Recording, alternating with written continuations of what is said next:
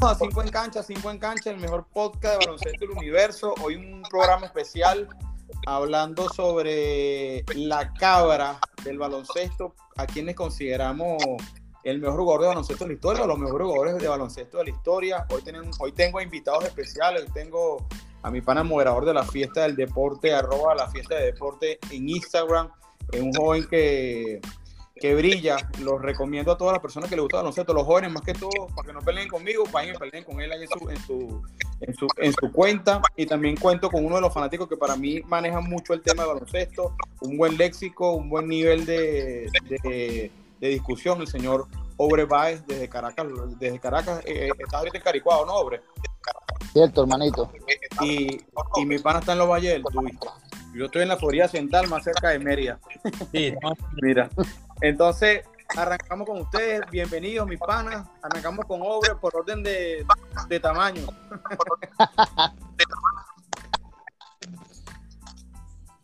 Obre, ¿cómo estás?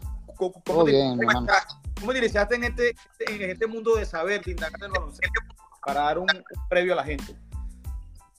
Eh, aproximadamente desde, desde los 12 años yendo a las Naciones Unidas, yendo al, Parque Miranda. Recuerda que en ese tiempo la NBA era casi que nula aquí en Venezuela. Correcto. Eh, mi hermano, toda la familia es, deportista nato, pues, jugando baloncesto y béisbol. Deporte como te dice aquí en Venezuela. Eh, entre una y otra visita que hicimos a las Naciones Unidas y a, y a Parque Miranda, este, poco a poco le fuimos agarrando cariño, amor al baloncesto.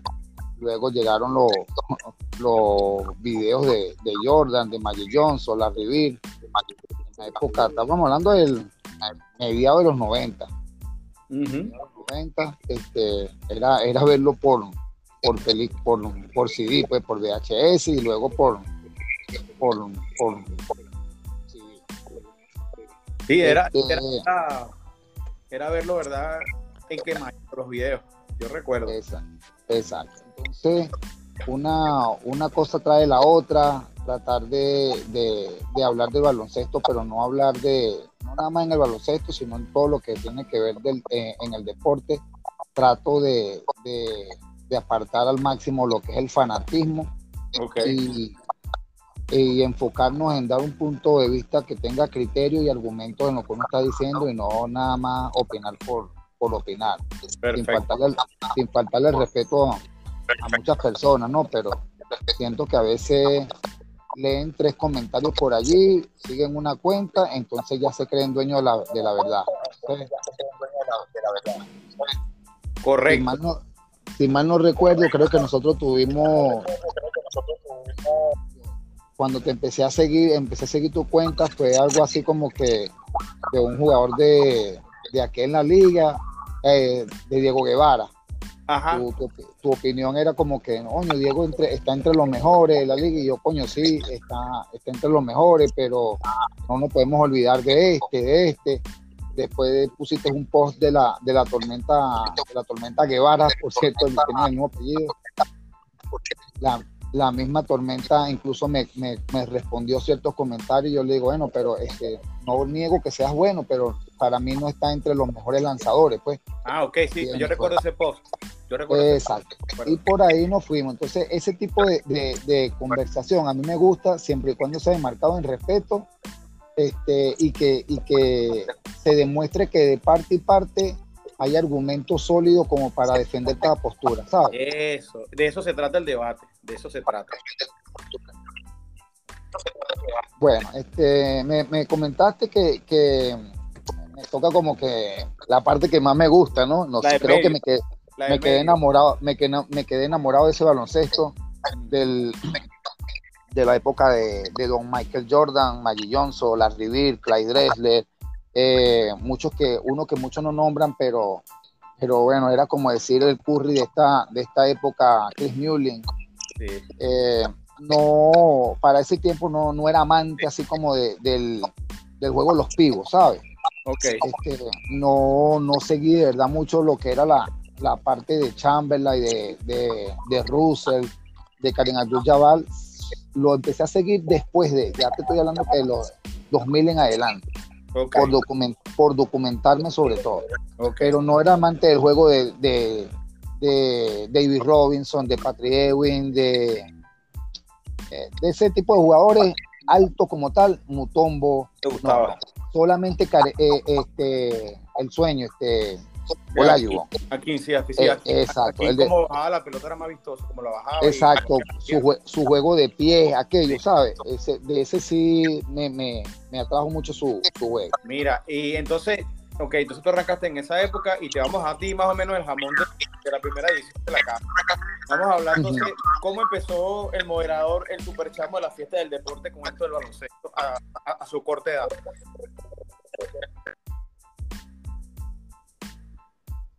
Aló. Aló, ¿me escuchan?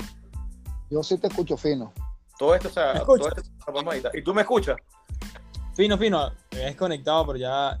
Ah, ok, ok. bueno, ahí, ahí editamos. Ahí, ahí entro y, y, te estoy preguntando sobre la sobre cómo comenzaste tú a conocer el baloncesto y por qué. ¿A, qué edad más o menos? Bueno, primero que nada, gracias por, por la invitación. Eh, muy agradecido con, contigo, Héctor, por bueno, tomar la iniciativa de invitarme, de invitarme, de, bueno, de ver ese, esa manera de que veo el baloncesto, de veo el deporte y lo plasmo en las redes sociales. La verdad es que muy agradecido con, con tu apoyo. Y bueno, el baloncesto, bueno, yo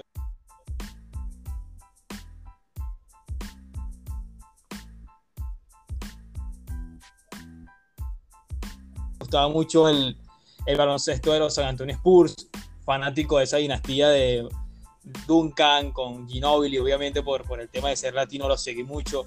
Eh, Tony Parker, allí nace mi fanatismo por el, por el baloncesto. Y obviamente porque soy muy amante de la historia y me gusta el deporte y también entonces soy amante de la historia en el deporte, tanto en el béisbol como en el baloncesto. Y me gusta mucho esa, esa historia que tiene el baloncesto, es muy bonita, cómo evolucionó, todas las estrellas que han habido a lo largo de las épocas, cómo el baloncesto va evolucionando cada, cada año. Es muy importante, no es el mismo baloncesto de los 70, de los 80, ni siquiera del 2000 al que estamos viendo hoy, en día. Correcto. Sí, así es, así es. Yo digo que la mejor manera la mejor manera de crearse un, criterio es, conociendo un poco de historia y conociendo el, el, presente para saber más o menos qué puede pasar en el futuro. Entonces, bueno, vamos a entrar en materia, vamos a entrar en materia. Este, esta es mi opinión humilde, mi nombre es, como, ya saben, Héctor Torres, el, el, que maneja arroba 5 en cancha, la mejor cuenta de baloncesto del mundo, disculpándome los que están presentes. Y les digo algo que los playoffs van a ser por Twitch, arroba 5 en cancha en Twitch, el que quiera ver los playoffs por ahí, los invito. Vamos a comenzar con el tema. Mira, cuando hablamos de la cabra, del mejor jugador de todos los tiempos, eh, siempre sale el argumento a flotar. Cuando tú nombras a Jordan, siempre sale el argumento, o, nombras a cualquiera, el argumento de Bill Russell y los anillos de Bill Russell, de, eso, de, esos imbatibles de, de, los 60, ¿verdad? Hablan, habla sobre eso entre los 60 y los 70. Eh, yo les voy a poner un poquito en contexto a la gente que habla eso porque lo vio en un recorte de prensa, lo vio en una publicación. Ciertamente Bill Russell era un gran jugador, pero pero a pesar de haber contado con un título de rebotes y algunos títulos de, de, minutos por juego, este, no era el mejor jugador de su equipo, era un jugador que estaba siempre en la pantalla del técnico, del técnico para la época, Rod Auerbach, que era uno de los mejores técnicos y es aún considerado uno de los mejores técnicos de la historia. Eh, pero por ahí, en, esa, en, ese, en, ese, en ese, ese tiempo, pasaron jugadores como Jojo White, un, jugador que se llama John Halix Fondo, que era un super jugador, y varios jugadores. Y para que entren en contexto de lo que se manejaba el baloncesto en esa época de la NBA, fíjense que, eh, por, por ejemplo, John Hallis, que era una superestrella del baloncesto, se convirtió, fue, fue elegido por el equipo campeón como primero del draft. O sea, no había, no había una lotería de draft, era el poderoso tomaba el primero y se hacía más poderoso aún. Ese equipo en los 70, 60 fue imbatible, 12, 11 títulos, eh, creo que 9 al hilo. Entonces, para que más o menos entiendan que había como especie de una rosca, una rosca eh, en, el, en, el, en el baloncesto que no permitía que otros equipos participaran. Eran dos, tres equipos y el resto de la liga no era tan, tan competitiva. Empiezo con el primer candidato para que puede ser nombrado y quien lo diga puede estar en lo cierto, el señor Will Chamberlain. Will Chamberlain era un súper atleta. Cuando la gente me nombra a otra persona como el mejor atleta que pasó por la NBA, eh, yo sinceramente creo que esta persona no sabe absolutamente nada de fue Will Chamberlain. Will Chamberlain era un atleta olímpico, eh, récord en, en, salto, hall de la fama en voleibol, hall de la fama en baloncesto, miembro de los Glover Trotters de Harlem, eh, número retirado en tres equipos, incluyendo el cuarto equipo, los Glover Trotters, número 13 retirado. fue el, fue el de puntos durante 17 años hasta que llegó Karim eh, es el primer rockstar, digámoslo así, del baloncesto. primer que rompió paradigma, eh, época de racismo, época de problemas, época donde el tipo fue como, como el Bad Bunny de la época. Él hizo lo que le dio la gana en la liga, fue dominante, eh, ganó muchas cosas en la liga, títulos personales, y más allá de eso, fue un tipo que, que hizo que las luces estuvieran sobre él. Ese fue el señor Will Chamberlain. El que esté escuchando el programa el día de hoy, averigüen, vean que es para hacer un programa aparte sobre quién fue Will Chamberlain. Trabajó en cine, eh, fue uno de los primeros que comercializaron a nivel de marca, de marca, películas con Arnold Conan el Bárbaro, el moreno alto de la película es Will Chamberlain. Eh, mujeriego, era, era, un show, era un show. Fue como eh, el primer Laker showman que llegó a los Lakers fue él fue realmente, fue, fue el primero. Aunque ya estaba el logo en el equipo, el logo no contaba con esa con ese carisma con, con que contaba Win Chamberlain. Entonces le estoy dando más allá de lo que se hizo en puntos, en rebote, era un tipo doble-doble, robaba pelotas, defendía, corría la cancha como una gacela. Estoy dando el entorno de este jugador de por qué. Porque la cabra no solamente es el hombre que, que genera estadísticas, sino que genera emoción.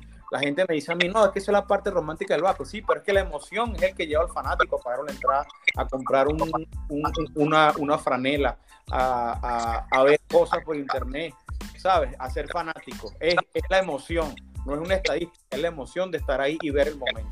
Para mí, él fue el primero que generó todo eso a nivel del baloncesto, señor Will Chamberlain.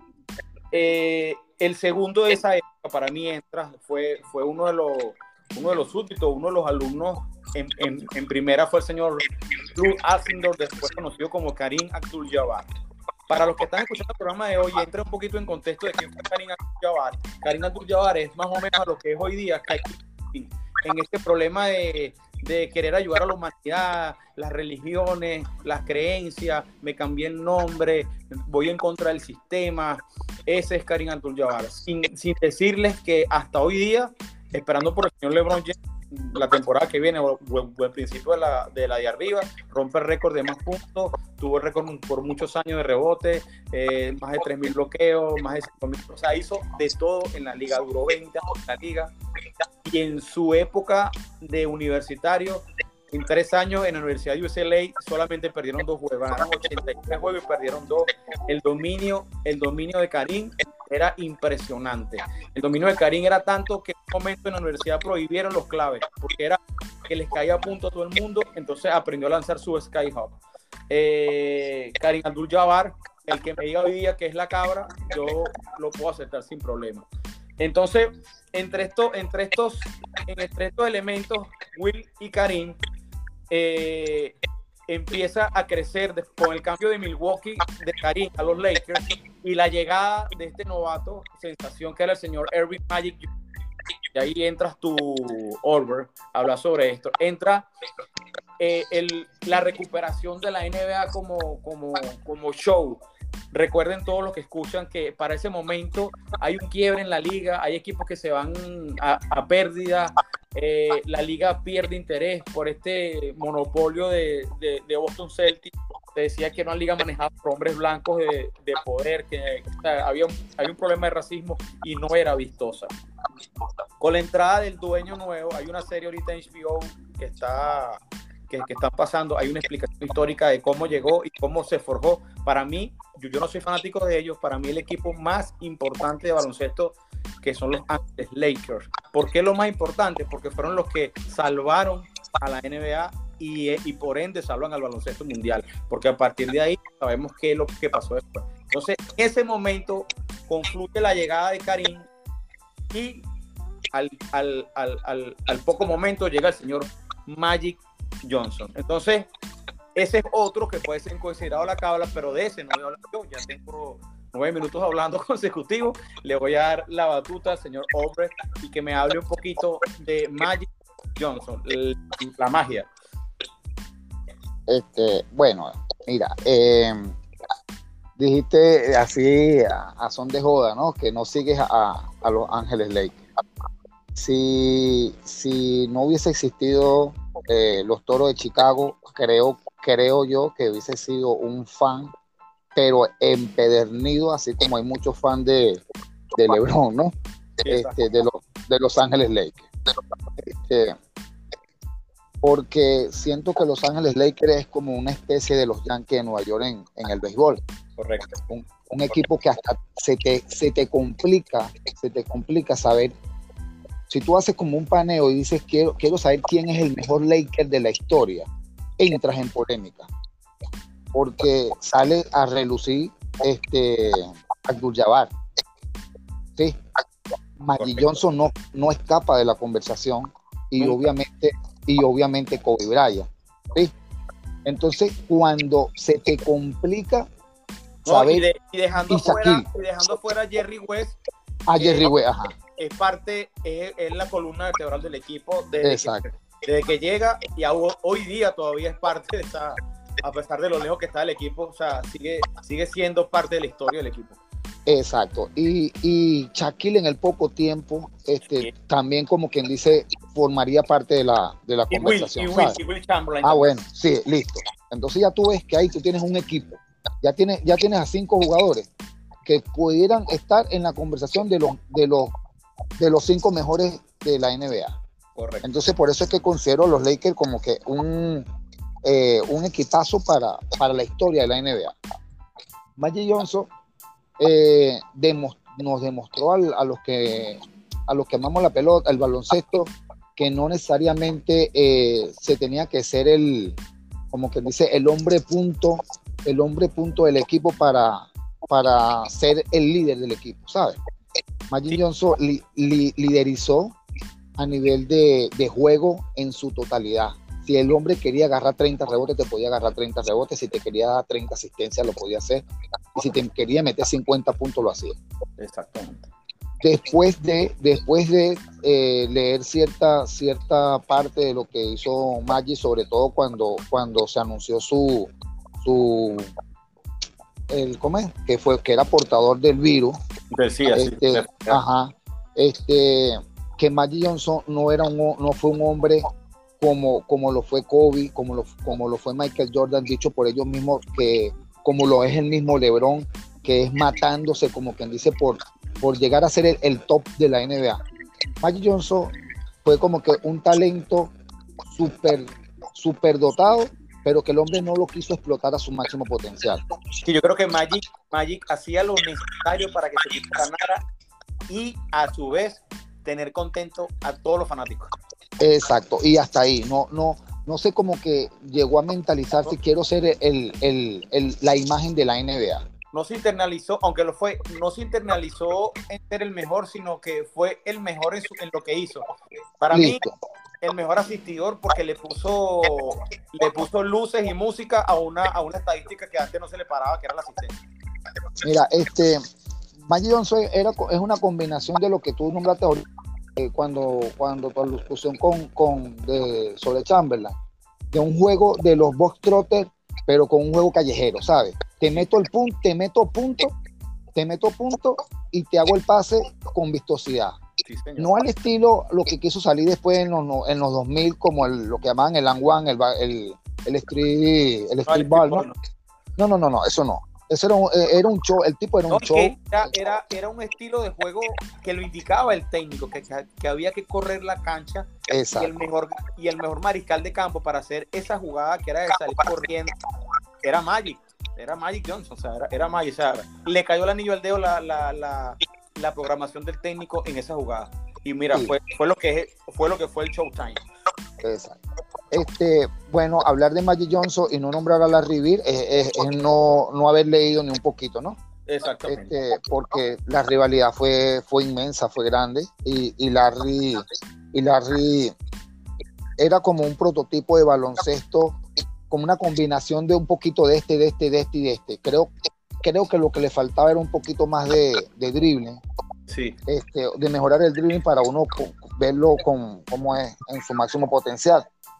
Llegan esos dos hombres y, prácticamente monopolizan la, NBA hasta que, bueno, sale el, señor Mike por allá, por lo, ya como no, no en, en, en, pleno apogeo de, de Maggi y, Larry, porque ya prácticamente estaban, ya eran unos veteranos en la liga, pero eh, para mí, siempre doy esto como argumento, eh, revolucionó y, y le cambió le cambió la, la, manera de ver el baloncesto internacionalmente.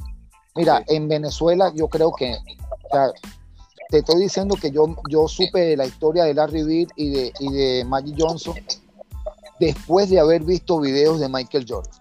Hmm. ¿Sabes? Y siendo ellos jugadores previos a Michael Jordan en la liga cuando, cuando no estaba la, información inmediata de las redes sociales eh, como ahorita, cuando tenías que madrugar para ver un juego de NBA. Entonces, este, cuando... Yo lo hablaba hoy con, mi hermano Aaron Dávila, un saludo Aaron, este, hablaba sobre eso, sobre que el básquet en Venezuela, por ejemplo, eh, y el mundo, así pasó en el mundo, o sea, se vio a partir de Jordan. De hecho, la, primera transmisión de baloncesto de NBA que yo vi fue esta final de los Lakers contra Chicago Bulls, el primer anillo de Jordan, que lo pasaron en diferido eh, casi que un mes después, los domingos en la noche. y yo me acuerdo. Estamos, en la misma eh, página.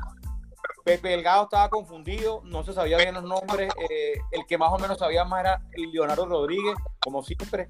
Pero, y, y Nanuk, y me acuerdo que eran el trío de transmisión.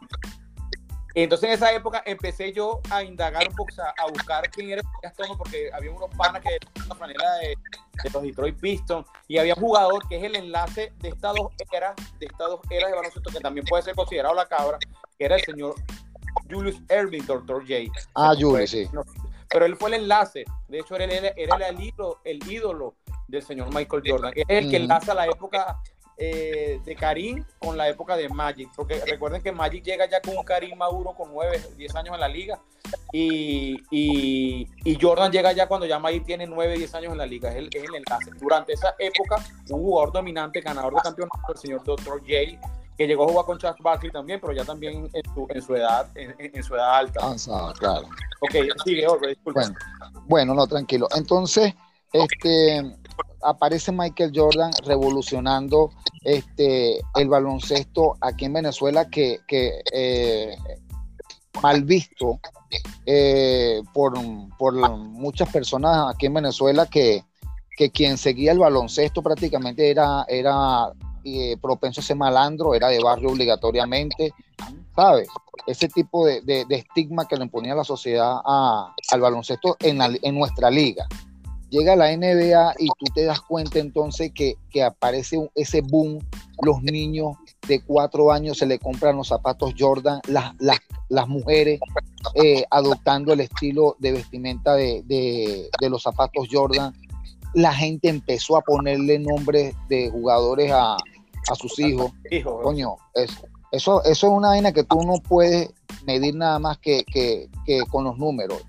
Muchos no saben, Héctor, pero yo soy, yo soy licenciado en matemáticas. Ok. que los números a mí me atraen porque sí, ¿sabes?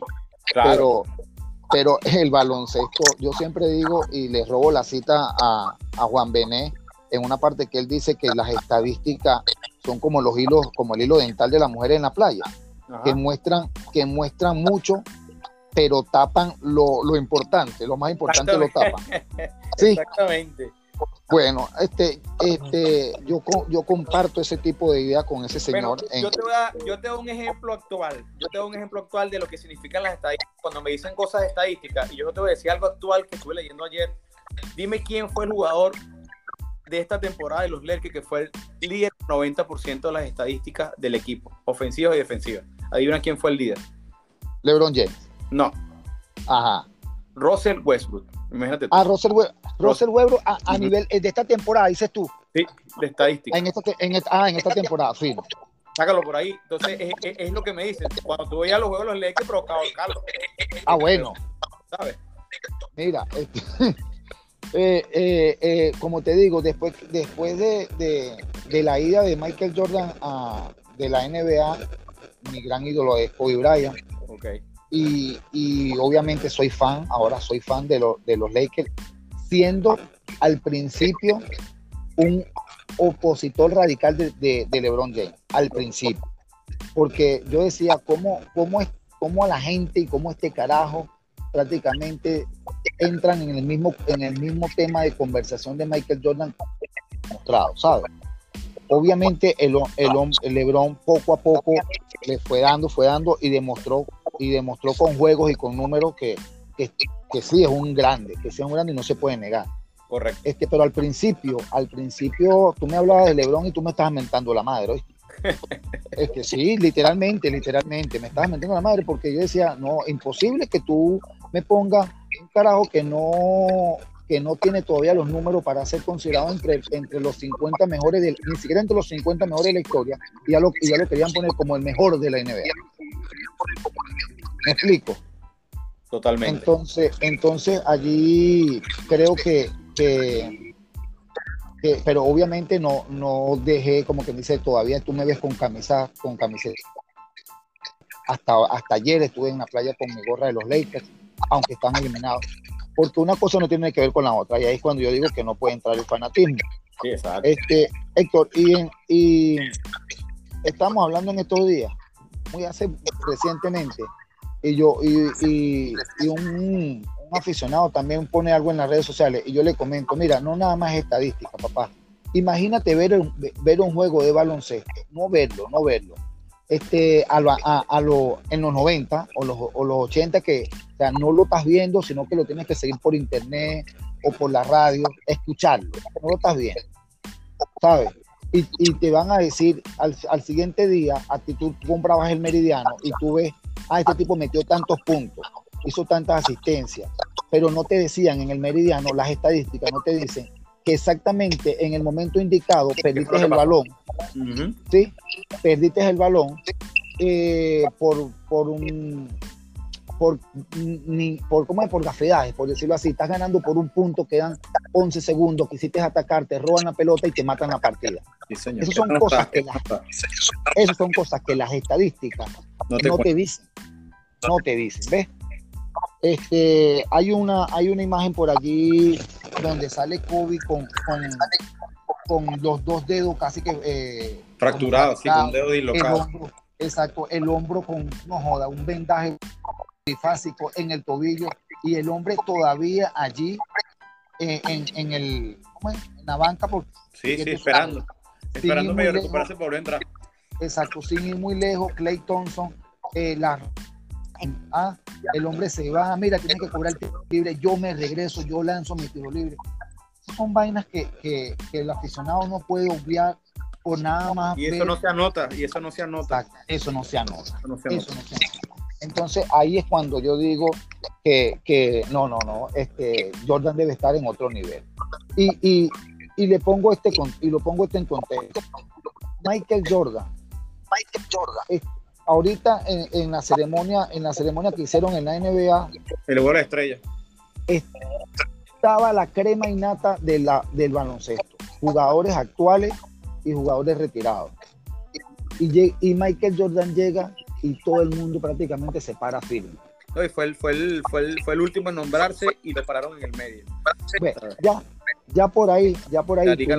como tal. Listo, listo. No, no, sí, hay tema de conversación y bastante, porque imagínate, como lo, lo dijiste al comienzo, tú, tú pudieras hacer hasta, hasta 50 programas sobre este tema, sobre este tema. Pero... Hoy que los números ya están, ya los números tú los puedes buscar, y están. Pero exacto. pero, que, coño, yo saco la cuenta, la gente me dice, no, los anillos de Boston, sí, bueno, fue una época donde habían dos equipos que, que competían, pero de esa época para acá, ningún equipo ganó tres campeonatos, los Lakers en par de ocasiones, Y mira, tú ganar seis, ganar tres, retirarte, volver y ganar seis campeonatos, el dominio que tenía el tipo sobre la liga. Este, el nivel de juego en la cancha, la gente le temía, weón. Le temía porque el tipo era este un jugador, o un jugador súper completo, un jugador más allá, o sea, era más allá, de dos vías, de dos vías, que defendía, que, que se le metía en la cabeza al contrario. No sé si tú recuerdas que en ese tiempo este, había como una especie de venta de, de revistas de la NBA aquí en Venezuela. por los lados de Chacaito, yo me desplazaba hasta ir a comprar las que, las que salían mensualmente. En, una, en una de, las, de esas revistas sale una, eh, en una entrevista a Charles Barkley en plena final plena final de conferencia, Michael Jordan levanta el teléfono, le dice a Charles Barkley, mira, tú le quieres ganar a los a los a los, a los supersónicos de Seattle para ir a la final. Usted tiene que hacer este tipo de juego. ¿Sabes? Porque Michael Jordan se quería enfrentar a en la final. Acuérdate, que, acuérdate que Charles ese año se le, se le llevó el MVP. Por eso, ah, me ganaste, me ganaste, me ganaste el, el MVP. Bueno, te ganó la final. ¿Tú, te, tú crees que, tú crees que por, lo, por ejemplo, un Kevin Durant, un Kyrie Irving, van a llamar a un Joel Embiid, van a llamar a un LeBron. Mira, hermano, haga esto, esto para decir nos enfrentamos en la final. El único, el único que es capaz de llamarlo, pero para que se venga a jugar con él es LeBron y que no ah, bueno. Entonces, eso es parte, eso es parte de lo que, de lo que la gente, sobre todo los, los, que no vivieron la época. Yo, yo no viví la época de Echo te di, y te dije que la, la de la de Chamberlain y la de Russell, pero yo me he dado a la tarea de poco a poco ir viendo videos, no nada más dejarme llevar por lo que leo en las redes o por lo que escucho de las personas, no, no, hay que ver también. Yo, no, yo no soy de la opinión de que una época es mejor que otra, sino que fueron distintas circunstancias. Eh, pero yo sigo, yo sigo entendiendo que el nivel de competitividad de los 90, principios de los 2000, creo que fue la mejor época. En, en, ese sentido de competitividad, pues de competencia, de los jugadores que habían en la liga, de la cantidad de jugadores que habían en la liga. Que no, mira, tú ves juegos de estrellas este año y hay gente que no sabía que, que John T. Murray juega en San Antonio, que, que no sabe ni quién era.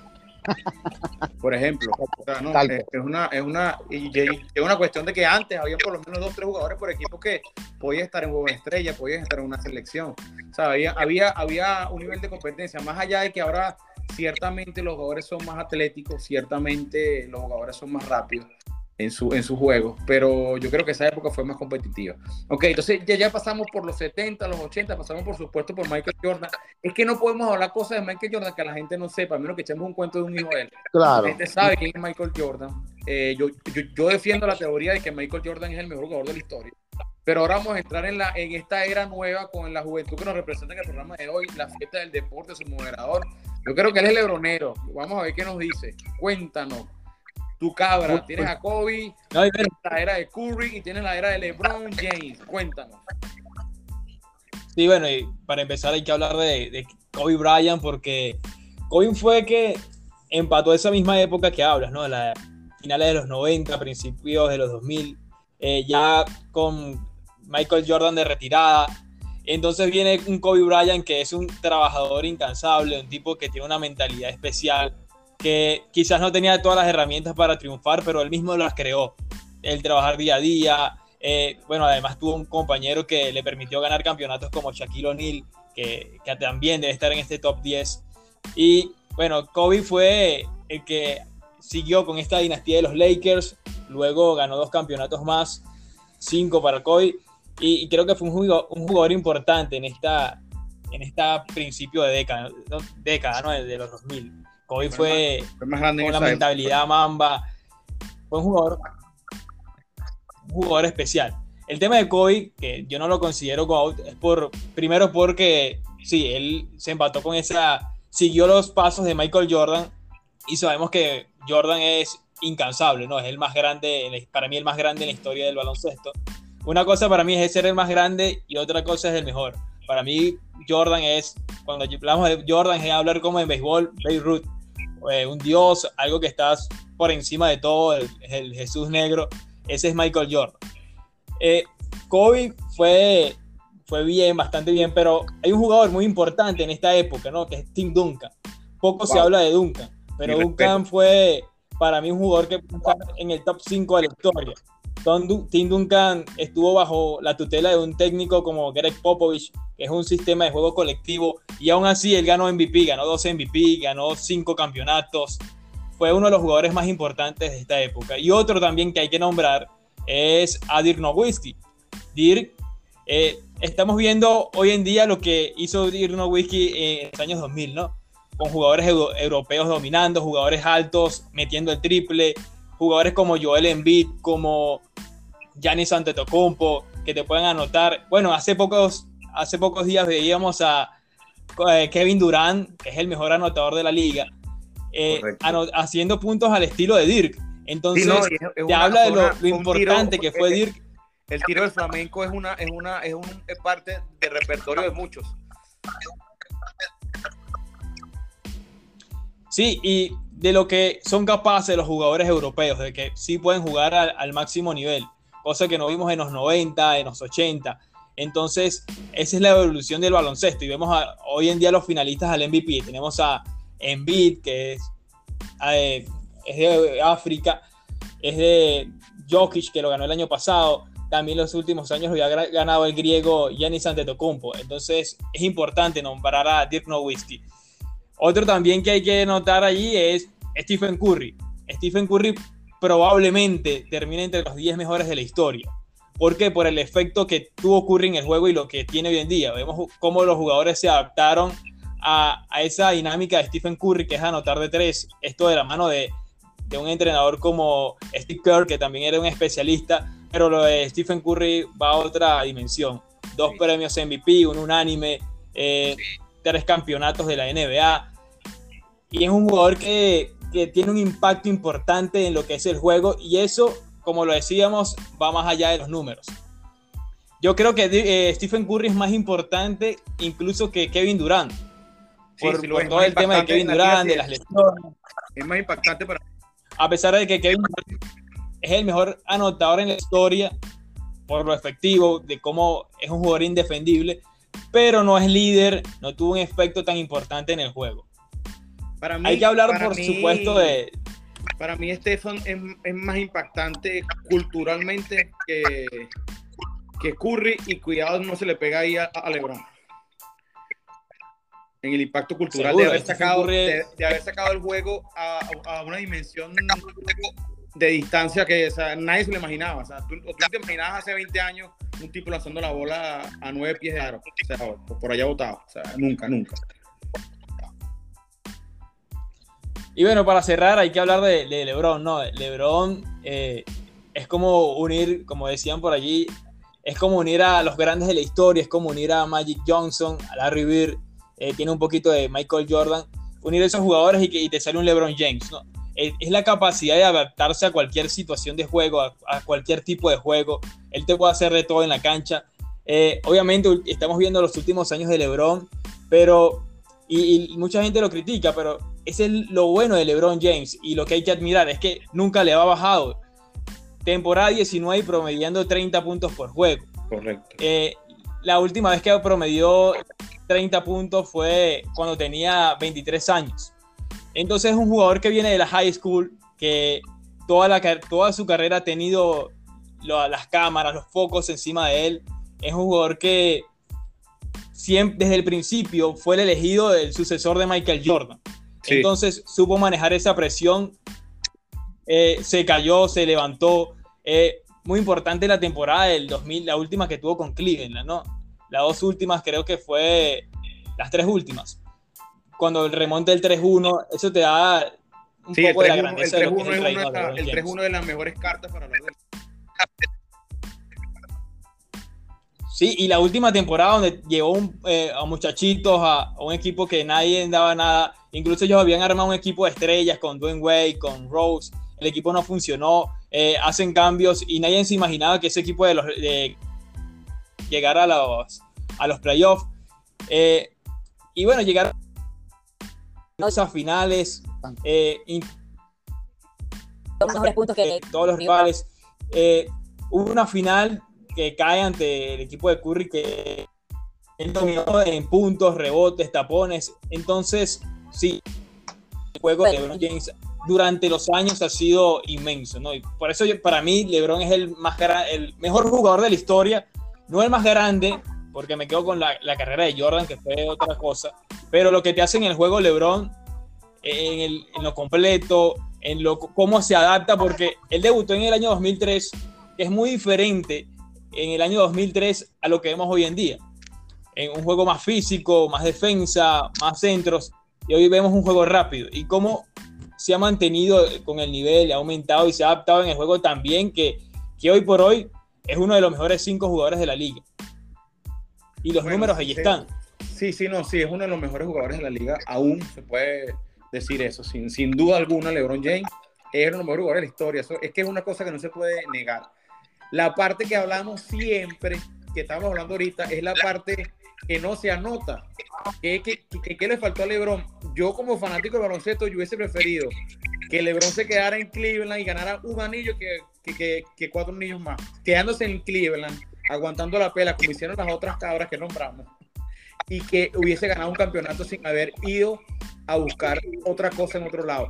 Chévere que lo hizo, eso es válido, eso es parte. El primero que armó un equipo para ganar fue él, porque primero lo hizo el Boston Celtics de Kevin Garnett y Ray Allen con Ryan Rondo, Paul Pierce y todos estos tipos.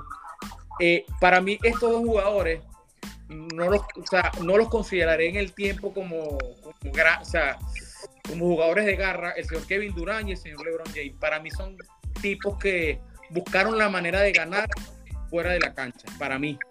Que muchos lo hicieron sin saberlo, pero fueron los más evidentes, fueron los más. Irse a Golden State a buscar un anillo, eso me pareció hasta cobarde, si teniendo equipos competitivos. Imagínate ese Oklahoma City Thunder maduro. O sea, ese equipo era imbatible, siendo más maduro, ¿sabes? Eh, ese Cleveland de LeBron James con una piecita más, sin irse el equipo a, más después allá en Miami, con todo lo que se jugó. Que la gente me dice, no, que son, que son los super equipos. Sí, era un equipo, equipo que ya era campeón, un equipo, o sea, no fue el que, el que ciertamente se devolvió y le, y le entregó a la ciudad su, primer campeonato. Y eso es también una carta de presentación de LeBron James que es muy válida. Pero esos dos jugadores, para mi entender, les faltó eso. Le faltó ese, ese punto como que me voy a partir el brazo, pero yo aquí quedo campeón. Acortaron el camino, ¿eh? Eso fue, eh, eso fue. esa. Pero les doy también la razón en parte que la presión mediática que había sobre ellos todas las marcas, todas las cosas, eres el llamado a hacer, eres el llamado a hacer esto, tienes que hacerlo. Entonces, en parte, en parte, o sea, ¿qué más le quedaba? Tengo que apurar esto porque aquí hay dinero, tengo que apurar esto porque tengo que hacerlo, porque aquí hay marcas detrás de mí, hay millones de dólares detrás de mí, tengo que lograrlo de alguna u otra forma. Pero, pero no iba a ganar nada en Cleveland yo creo que ese equipo de Cleveland no, no le ofrecía más, no, le ofrecía un Hay una cosa que le aprendí de un amigo, hay una cosa que un amigo, por cierto, quiero traer los programas y siempre, y siempre quedamos en hacerlo, no lo podemos hacer, un, jugador de Liga, Liga Superior en Puerto Rico, él se llama Néstor, un amigo mío, Néstor Sadara, siempre me dice, no podemos suponer algo que no pasó. Porque imagínate que yo suponga que Jordan se hubiese quedado solo dos años en, en Chicago sin retirarse hubiese quedado campeón aquí, no hubiese quedado campeón aquí, Jordan hubiese terminado ocho años consecutivos. Coño, eso es una locura decirlo para mí. O sea, lo que no pasa, para mí es, simplemente eso, una, una suposición. Yo digo que LeBron se queda en ese nivel de baloncesto. Se queda madurando más y aguantando la pelea y LeBron queda campeón. Sí, queda, eh, eh, era capaz. El problema de LeBron siempre fue esto. LeBron para mí es el tipo más inteligente evitando quedar mal. Evitando quedar mal. Él no toma el riesgo simplemente para no verse mal. Y por eso ha durado tanto tiempo en la liga, aparte de su físico, aparte de que es duradero, aparte que es un anotador promedio ah. alto de constante anotación, siempre está metiendo puntos. De repente no mete los puntos cuando la gente lo quiere, pero el tipo te ayuda al equipo a llegar hasta ahí. O sea, el último juego con, con posibilidades de, ganar de los Lakers, el tipo del último cuarto se desapareció. se fue a tomarse una chicha en la, arriba, se desapareció la cancha. Entonces, son y, y, como esas pasaron cientos, cientos de veces en su carrera. Esa es la parte de que la gente que no le gusta a LeBron James la toma de ahí y yo le doy la razón. No era ese tipo capaz como Kobe Bryant, como Magic Johnson, como Karim Abdul-Jabbar, como el señor Michael Jordan, que cuando la cosa estaba muy, muy, muy, muy fea, se agarraban las dos el, de la entrepierna, iban ellos y ganaban el juego. Siempre tuvo alguien que le salvó las nalgas, siempre la tuvo, siempre. O Kyrie Irving, o Ray Allen, siempre le salvaron las nalgas al tipo. Y eso hay que estar, con que, que me diga que no, es porque es LeBron Lover y, y, me dice mi hater. Pero también te voy a decir algo. LeBron James era la columna vertebral del, del equipo donde estuvo siempre llevando a los equipos a ser competitivos. Eso sí. Que, es que, me van a decir que no, que él es uno de los líderes del clutch. Mira, eh, es, una estadística para mí también que no me cuenta la verdad. Eh, en cinco minutos, por debajo de 5-10, yo he visto partidas eh, por 20 puntos, faltando 4 minutos, y, gana, el equipo contrario. Si no, pregúntale a Doc River, para que tú veas que eso es posible. Este, y eso lo decía el Che. El Che dice que el baloncesto es el juego del diablo precisamente porque tú puedes ganar 39 minutos y medio y, y en los últimos 30 segundos pierdes el, pierdes el partido.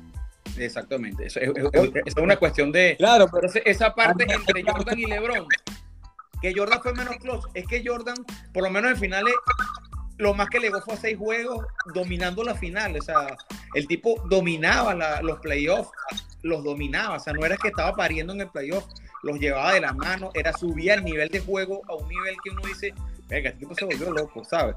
Él, metía 30 por, por, por, por, juego en temporada regular y llegaba a al playoff y subía a 32, 33, 34 puntos por juego. O sea, el tipo se metía en el papel, se, se metía en el, en el que yo, si, si llegaste aquí, no voy a perder el chance.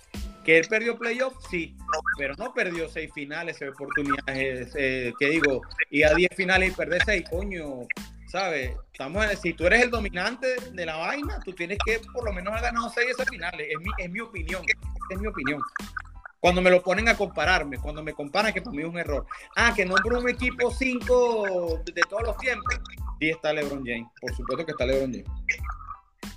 Este, es una utopía, Héctor, eso de, de, lo que estás diciendo, que y si hubiese pasado esto, y si hubiese pasado eh, Pero, pero por quien era LeBron James, en Cleveland y en la NBA en ese momento. Y LeBron James, así como levantó el teléfono para, un, para hablar con, con Wade y hablar con, con Chris Bosh, levantaba el teléfono para hablar con, con otros jugadores que fuesen a Cleveland Claro. Él quedándose en Cleveland. Eh, creo, creo que LeBron hubiese llegado, hubiese incluso. Par de campeonatos eh, sí, sí, creo, yo creo que sí. Obviamente no se sabe, ¿no? Y esos dos anillos, y esos dos anillos, y hasta tres en Cleveland quedándose, eran anillos de titanio. O sea, no ah, bueno. era una vaina que lo ponían en. Ah, bueno, ¿qué te digo? Este, y como te dije, al principio yo yo no, que va nada con LeBron, porque tú ves la primera final de LeBron James que fue contra, contra Spurs de San Antonio, ¿cierto? Estando en Cleveland. Eh, y primer, creo que fue el primero, el primero o el segundo juego de la final estando en San Antonio. Eh, supuestamente en San Antonio le bajaron el aire a el aire eh, ¿cómo es? Ajá. Y, y LeBron James no termina el partido no termina el partido porque no, es que me dio la pálida, ¿sabes? Mire, veintipico de años, veintipico de años, Jojotico, tu primera y esa, final. Y esa, y esa final que, le gana a Dallas, huevón, que le gana a Dallas, que me parece que es humillante porque Dallas no tenía sino no Sí, esta es la, como dicen, el, el toque, el talón de Aquiles de Lebron, esa final. Esa final es, huevón, o sea, Contra... en visto. Porque para mí esa es la mejor versión de LeBron James. Es el de Miami. Es el mejor LeBron James. Sí, sí. A mí me gustó mucho la de, la de Cleveland, el, último año de Cleveland por cómo llega a la final, cómo, cómo, no, el, último año cómo carga ese equipo, ese equipo que un equipo que no tenía nadie. Se había ido Kyrie, a mí me gusta el de Miami, a mí me gusta la de Miami porque en Miami era una intensidad todos los minutos, corría la cancha en la defensa, o sea, era una vaina que te quedaba el Que eso para mí también le faltó a LeBron. Sí, que para mí es un intenso pero intermitente. Claro, lo que pasa es que también LeBron ha sabido manejar muy bien su carrera, ¿no? Eh, hablamos de Kobe Bryant, de que si juega, juega lesionado, juega este, con dolor, eso también le da... O sea, LeBron no iba a hacer eso porque él sabe manejar su carrera, un hombre que apenas se ha lesionado en los últimos años de su carrera. Eh, Él, no, él sabe que si hace eso, le, iba a pasar, por ejemplo, como a Cody Bryant. Jugar lesionado le, le costó, le restó muchísimo para mí este, entrar entre los 10, 5 primeros de la historia. Por, por el tema de las lesiones, bajó su efectividad muchísimo. Entonces, eso a lo largo de los años te pasa factura. y vemos el caso, es que la diferencia, de, la diferencia de ellos que estos tipos le importaba más allá del físico, o sea, le importaba ganar más allá del físico. Claro, claro.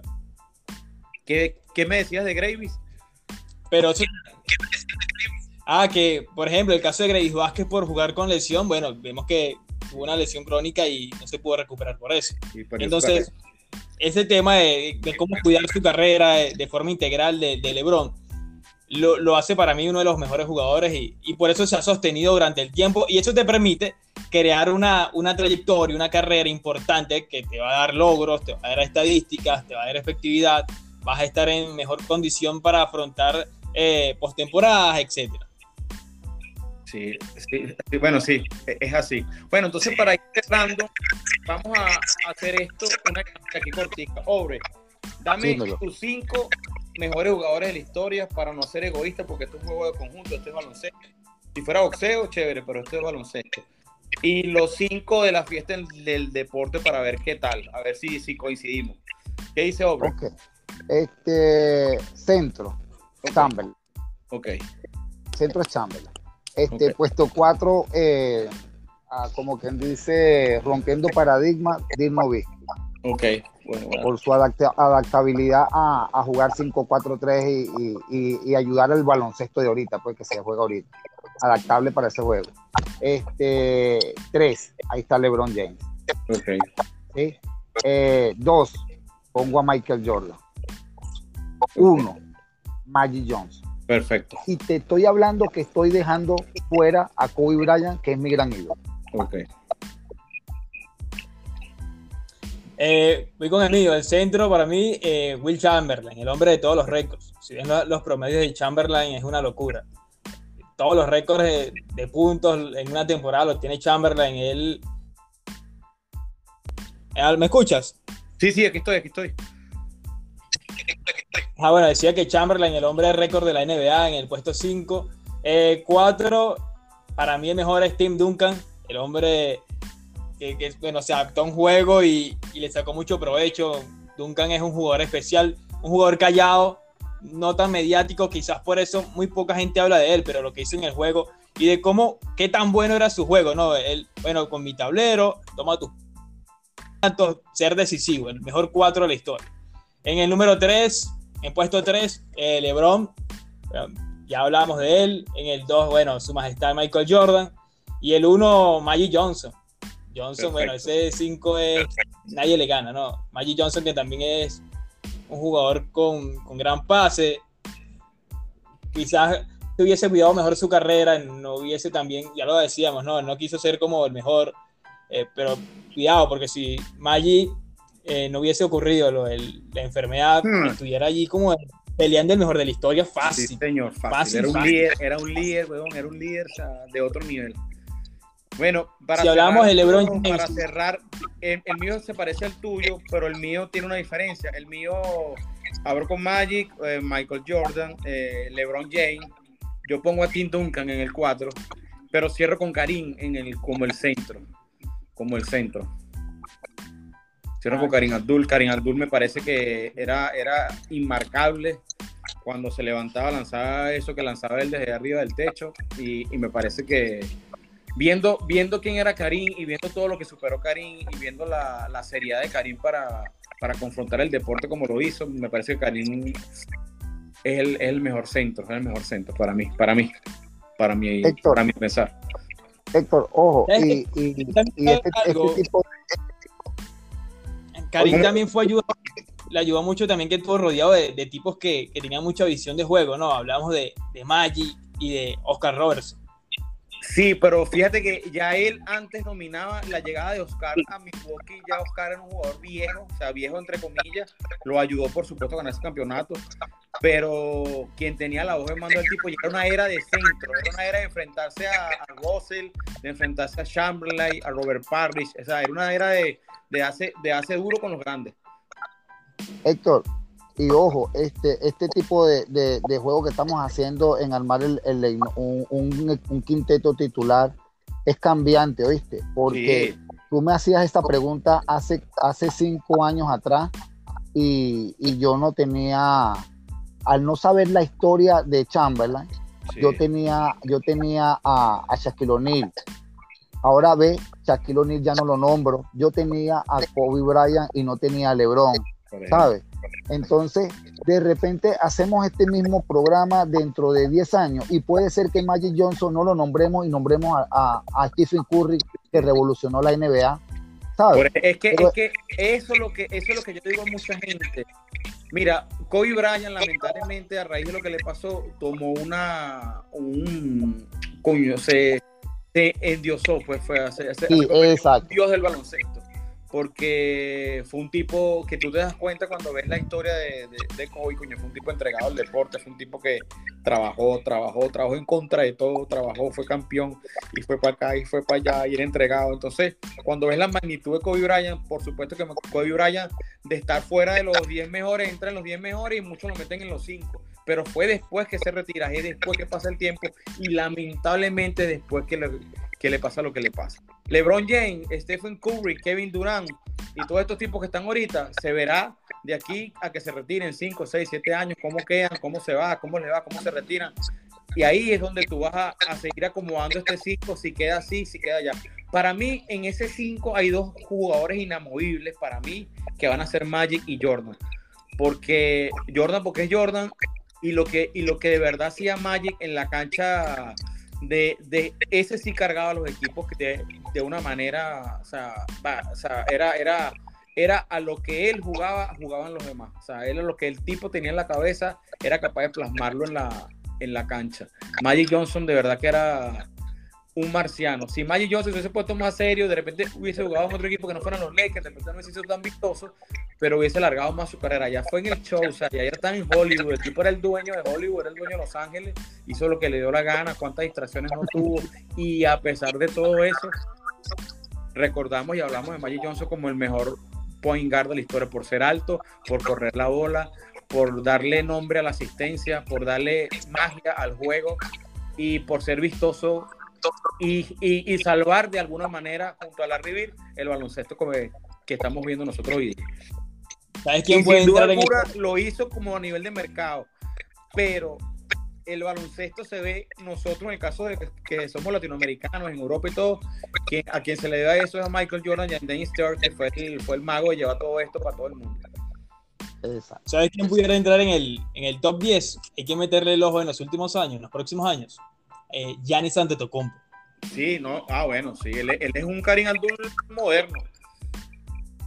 Si él empieza a meter el triple, empieza a ganar campeonatos, yo creo que en cinco años pudiera estar en el top 10. Fácil. Sí, señor. Ahí puedes sacar cualquiera y, incluirlo a él. Mira, entonces, bueno, para despedir, ya, ya que hablamos esta primera parte overall de, de, lo que, de lo que hablamos de la cabra, de quiénes son las cabras. De pronto hacemos otro programa donde hablemos sobre ya específicamente de cada uno de los favoritos, de estos cinco, el porqué, los números, situaciones, algún juego en específico, alguna situación que recordemos, la podemos hacer. Recordando que hoy se acaba la temporada 20, 21-22, 21-22. Se acaba hoy, termina hoy, ya el play-in está decidido. Ya se juega esta semana 12, 13, 14 y 15 se juega el play-in de la NBA y, el fin de semana comienzan los playoffs. Eh, para, aprovechar los que están aquí, yo le voy a preguntar su, su ¿cómo se llama? Su, su pronóstico para este play-in. El play-in queda de esta forma. Eh, el play-in queda, se van a conseguir el día 12 los Cavaliers contra Brooklyn en el primer juego. El segundo juego va a ser eh, Minnesota versus Clippers. Después al día siguiente se enfrenta Charlotte contra Atlanta y después San Antonio contra los Pelícanos. ¿Qué piensan ustedes del Cavalier contra Brooklyn? Este es el séptimo lugar. El que gana pasa directo y el que pierde tiene otro chance. ¿Qué piensan ustedes ahí? Me voy por, por Brooklyn en este, en este caso porque es cuando dicen llega la hora de, sacar la, casa. Ok, Brooklyn al 7. ¿Y tú qué dices, mi pana? Me gusta Brooklyn. Kevin Durant el año pasado. Yo también estoy con ustedes, que pienso que el 7, 7 directo va a ser Brooklyn y esa serie de, de Milwaukee Brooklyn va a ser buenísima, va a ser una de las mejores. Lo que, lo que sí veo es que Brooklyn tiene en la banca casi nada. Pero bueno, entonces, yendo al, otro lado, Clipper contra Minnesota. Ahí, ahí va a estar el, ¿cómo es la, supuesta sorpresa? Me, me mucho a Minnesota, sí. ¿A quién le das tú? A Minnesota. ¿Los dos? Sí. Yo voy a Clipper ahí. En la siguiente, Charlo contra Atlanta. Atlanta. Está, bueno el equipo de Charlotte, pero erro, este Trey Young en el clutch, en esos momentos importantes, se echa el equipo al hombro. Me gusta, me voy por Atlanta. Yo me voy por Charlotte. Ahí. ¿Y el San Antonio contra Pelican? Pepa, ¿cómo hago para tirarle a San Antonio? ¿Qué arrecho está Popo? ¿Qué arrecho? Ya está Popo. No, no, papá. Este, estos juegos, estos juegos, si, si me gustaría, me gustaría que, que, fuese un juego cerrado, a ver, para que se demuestre que, que, que, los técnicos sí influyen en las victorias y en las derrotas. Y, y ahí le voy a poner, pero un poquito más por sentimentalismo, la ficha a San Antonio.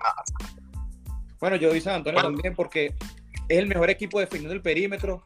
Tiene una, una defensa perimetral de los mejores, apartando Finn y, y Memphis. Eh, y el equipo de Pelican depende muchísimo de lo que haga de lo que haga su lanzamiento de exteriores. Eso. Entonces yo creo que San Antonio pasa ahí. Pero después se quedan con Minnesota porque yo puse a ganar a, los Clippers. Entonces para mí los clasificados en total van a ser en el 7 Clipper y en el 8 Minnesota y del otro lado Brooklyn de 7 y octavo Cleveland. ¿Qué caída tuvo Cleveland? De verdad que con la lesión de Gerald Brown fue trágico. Un equipo que estaba en el tercer lugar, mira dónde está ahorita. Sí, sí.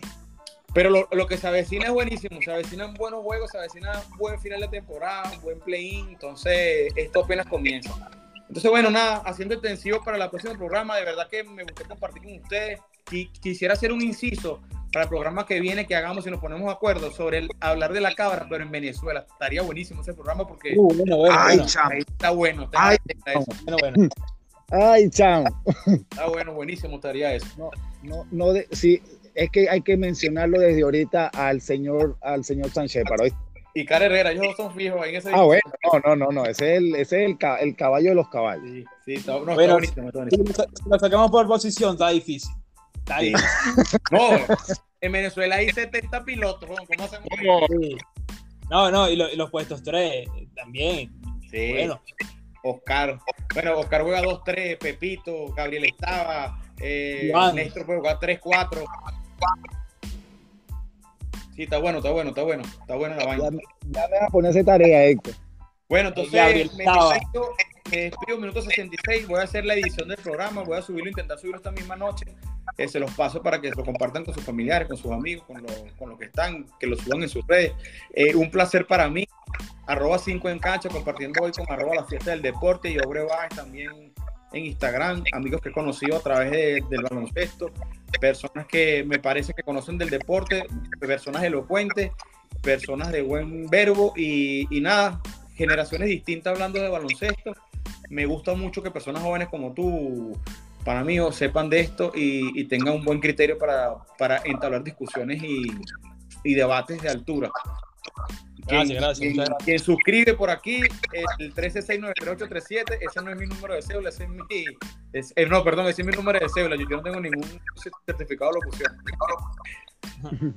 Entonces, nada, sigan arroba 5 en cancha, la mejor cuenta de nosotros del mundo y por supuesto la fiesta del deporte.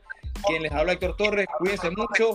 Como decía, o como dice Damaso Blanco, so long.